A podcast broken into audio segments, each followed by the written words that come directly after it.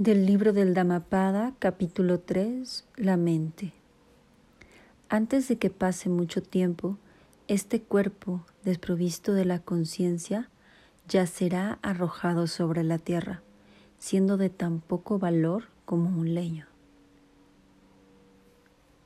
¿Te has puesto a pensar que a veces le damos demasiada importancia a este cuerpo físico? Creemos que somos este cuerpo físico cuando solamente es un estuche que nos permite interactuar en esta vida terrenal. Pero somos mucho más que este cuerpo físico. Hay personas que deciden cuidarse, cuidar este cuerpo físico con alimentación, con ejercicio, con descanso.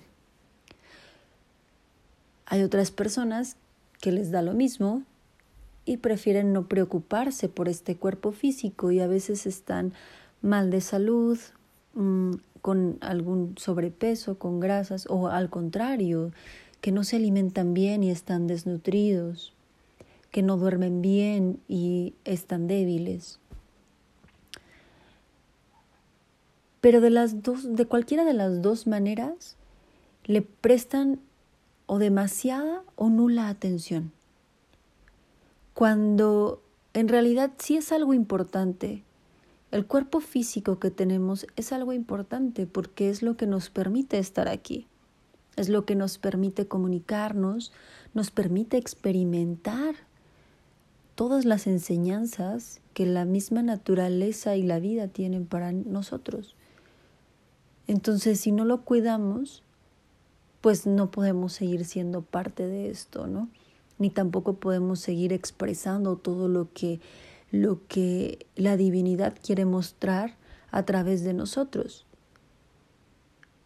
O realmente lo que la divinidad quiere mostrar a través de nosotros es precisamente eso, ya sea un desnutrido o un superfit, ¿no? Pero, ¿tú qué quieres para ti mismo?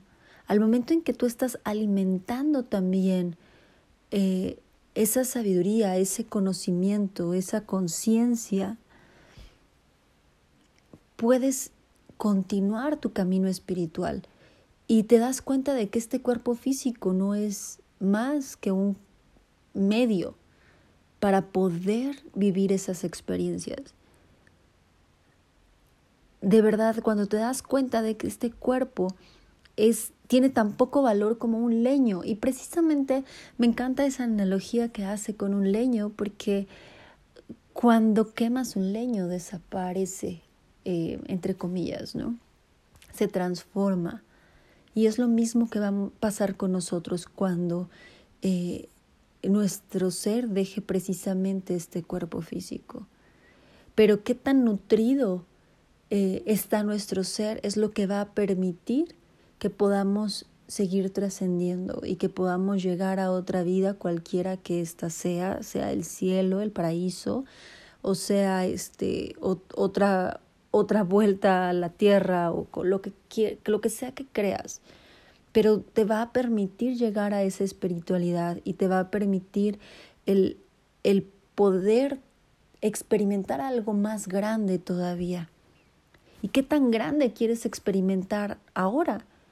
O sea, en esta vida que estamos viviendo hoy, puedes seguir viviendo de paso en el que no te cuestionas nada, no cuestionas a la naturaleza misma y solamente te dedicas a, a trabajar, a, a lo mejor a ganar buen dinero, a lo mejor a tener una buena casa, a educar a tus hijos, cualquier cosa que hagas.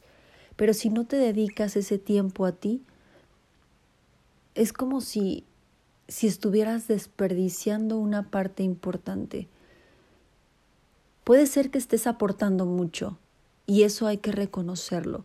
Puede ser que estés aportando a todas las personas que se encuentran a tu alrededor, que estés haciendo seba, servicio, que te estés entregando con tanto amor, que estés dando esa experiencia y esas palabras de aliento a quien lo necesita.